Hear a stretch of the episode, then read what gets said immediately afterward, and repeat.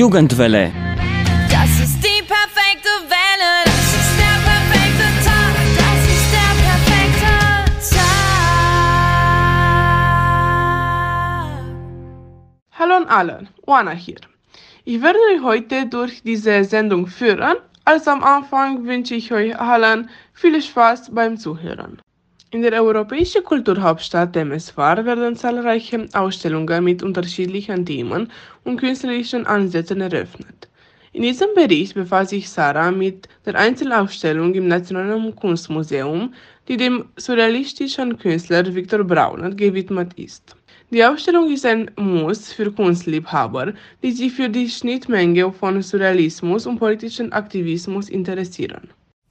Anlässlich der Eröffnung des Kulturprogramms Timișoara 2023 Kulturhauptstadt Europas zeigt das Nationalmuseum für Kunst Temeswar die wichtigste und umfassendste Ausstellung Osteuropas, die dem surrealistischen Künstler rumänischer Herkunft Viktor Brauner gewidmet ist.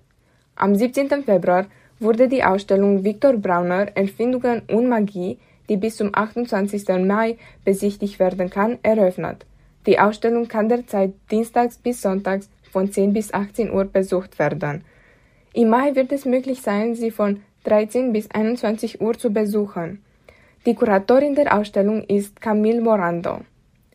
Morando ist Leiterin der Dokumentationsabteilung am Centre Pompidou und Professorin an der École du Louvre in Paris.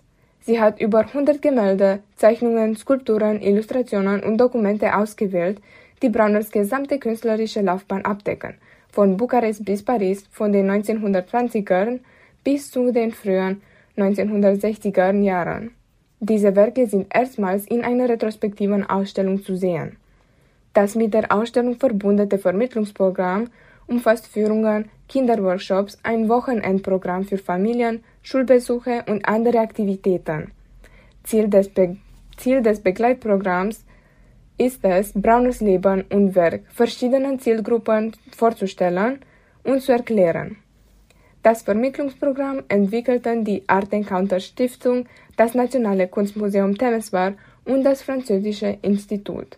Der Maler Viktor Brauner, der 1920 eine Schlüsselfigur der Bukarester Avantgarde war, zog später nach Paris, wo er sich als einer der besten surrealistischen Maler etablierte. Es wäre ignorant, sein facettenreiches und vielseitiges Werk auf diese zwei Kategorien einzuschachteln. In der Kunstgeschichte ist Viktor Brauner ein einzigartiger Künstler. Er schafft ein unwirkliches und rätselhaftes Werk, befeuert von seiner rumänischen und jüdischen Herkunft. Der Maler war schon immer von Spiritismus und Magie fasziniert. Brauner interessierte sich erstmals für esoterische Universen, als er sich mit dem Dichter Ilarie Woronka anfreundete, der ihn in die Bukarester Avantgarde-Kreise einführte. Viktor Brauner untersuchte Ende der 1920er Jahre das Verhältnis von Bildsprache und poetischer Sprache nach der Erfindung des Begriffs Piktopoesie. Diese Bezeichnung erschien erstmals in der Avantgarde-Literaturzeitschrift 75 HP. Brauner schuf albtraumhafte Landschaften, die hohle, teilweise zerstückelte oder mechanische menschliche Figuren in Gefahr darstellen, oft in Gegenwart monströser und tödlicher Drachen. Sie sollen eine beunruhigende und sterbende Welt widerspiegeln. Eine Zeit lang habe der Künstler Träume gehabt, in denen ihm das rechte Auge fehlte, sagt ein Museumangestellter. Kurz nach diesen Träumen hatte er aufgrund des Zweiten Weltkriegs 1938 einen Unfall, bei dem er sein linkes Auge verlor. Infolgedessen fertigte er im selben Jahr ein Selbstporträt an. Brauner beschreibt die beunruhigende Vorahnung seiner eigenen Atomisierung. Der Maler hat einen wilden Humor und surreale Anspielungen.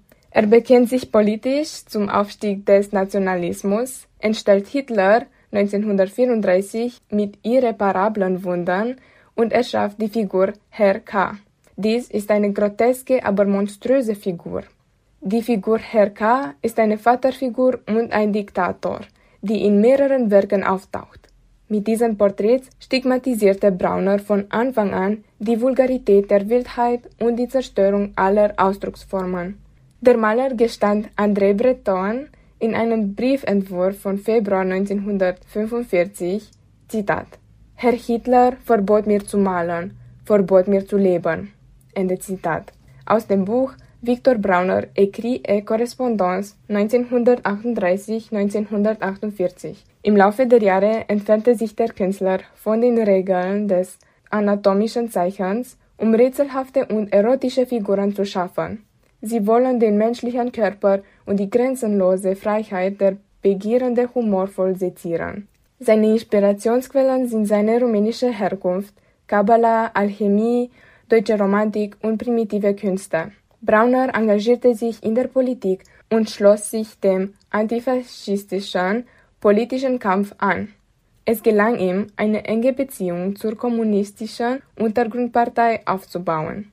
Nachdem er die Malerei aufgegeben hatte, begann Brauner Karikaturen und traumhafte Beschwörungen zu schaffen, wie zum Beispiel die Serie Anatomy of Desire.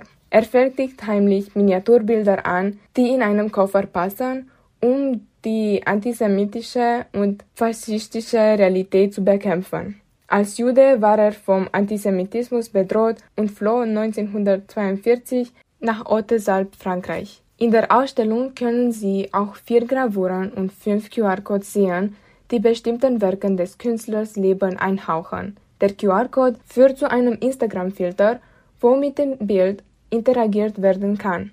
Victor Brauner Erfindungen und Magie richtet, sie, richtet sich an unterschiedliche Zielgruppen von Schulklassen und Studenten bis hin zu Erwachsenen und Familien mit Kindern und umfasst Kinderworkshops, Führungen, Familienwochenenden und andere kulturelle Aktivitäten.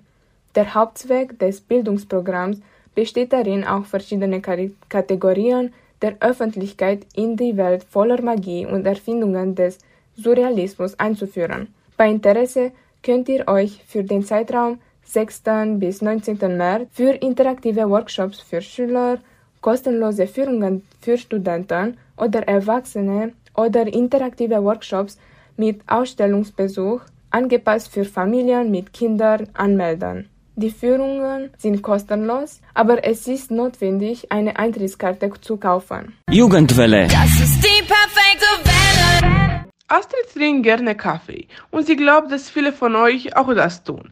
Deshalb erzählt sie uns heute von den besten Kaffees und Kaffeegeschichten in Temeswar. Ich glaube, dass viele von euch wissen, dass eine Tasse Kaffee jeden Tag besser macht. Ich persönlich trinke schon seit einem Jahr Kaffee und habe viele Kaffees in Temeswar ausprobiert. Aber ich habe nie überlegt, welches Kaffee den besten Kaffee hat.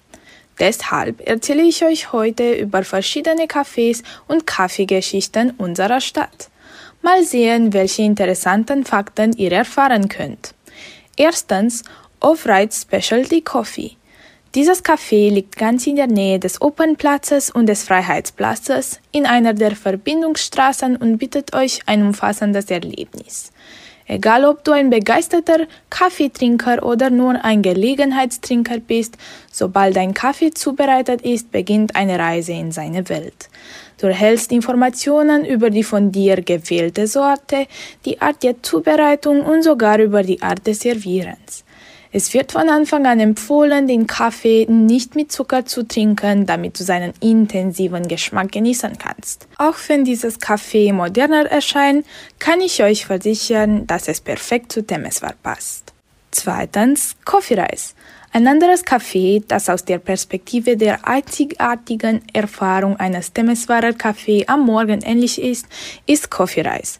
Kaffees, Spezialitäten, Kräuter, gute Stimmung und frische Gerichte für einen köstlichen Brunch, den man den ganzen Tag über genießen möchte.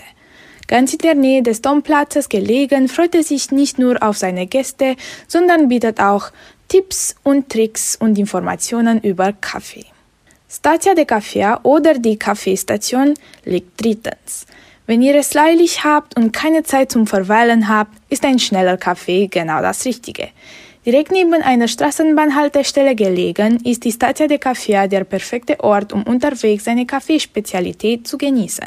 Nicht einmal zehn Minuten vom Domplatz entfernt werdet ihr von frischem Kaffeeduft und Vinylmusik begrüßt. Neben Kaffee hält die Station de Café auch frisch gepresste Säfte und andere Leckereien für euch bereit. Weitere Alternativen für einen Kaffee to go sind Okafia oder Five to go, die sich beide am Domplatz befinden. Damit wir euch nicht nur neue und moderne Cafés vorstellen, dachte ich, dass auch historische Cafés und alte Kaffeegeschichten nicht zu kurz kommen sollten. Habt ihr schon vom Café Kusa gehört? Wenn nicht, dann hört jetzt zu. Das Café Kusa heißt nicht umsonst Kusa. Dieses Café, das jetzt geschlossen ist, war ein Hotel und hier verbrachte Prinz Alexandru Ioan Kusa seine letzten Tage auf rumänischem Boden auf dem Weg ins Exil. Ein echtes Erlebnis, wenn ihr den historischen Teil von Temeswar ohne die Moderne erleben wollt.